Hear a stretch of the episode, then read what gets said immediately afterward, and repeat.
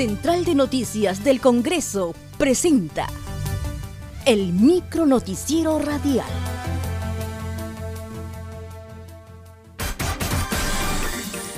¿Cómo están? Les saluda Ney Suceda. Hoy es 22 de abril y estas son las principales noticias del Congreso de la República. Edgar Alarcón a favor que se investiguen las compras durante la emergencia del COVID-19 y reactivar investigaciones pendientes de la Comisión de Fiscalización.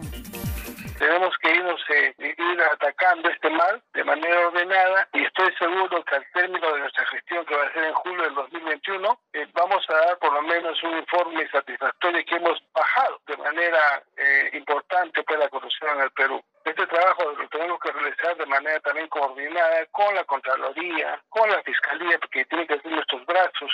Este tema también lo vamos a desplegar a nivel nacional, porque la comisión se va a descentralizar a todas las regiones del país, ¿no? Y en la semana de representación, los congresistas tienen que ir a hacer trabajo de fiscalización a su región, porque cada región tiene su problemática diferente y tenemos que atenderlos también a nivel regional.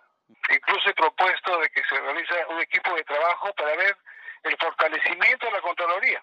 Trabajemos ese fortalecimiento con la intervención de los técnicos de la Contraloría. De repente necesita modificar su ley orgánica, hay que hacerlo. Que retome la, su capacidad sancionadora, hay que hacerlo todos esos temas están pendientes, creo que tenemos la mejor voluntad y porque al final si tenemos una Contraloría potente, con todas las facultades, la, eh, la corrupción tiene que comenzar a reducirse en el país. Y espero para la siguiente reunión, el próximo miércoles 29, estar informando en qué situación quedó la investigación pues eh, eh, especial, investigadora que estaba haciendo el caso Chinchero, y también creo que había el caso de los hermanos del presidente Martín Vizcarra comprometidos con una empresa constructora. Entonces ese tema hay que ver en qué situación quedó. Se instaló la Comisión de Presupuesto y Cuenta General de la República.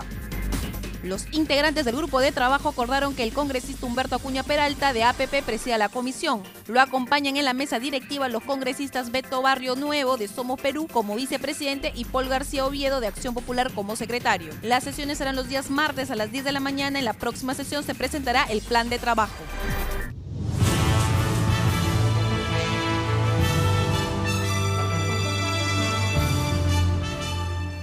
Hasta aquí el micro noticiero radial de la Central de Noticias del Congreso. Una producción de la Oficina de Comunicaciones. Visita nuestras redes sociales y página web www.congreso.gov.pe.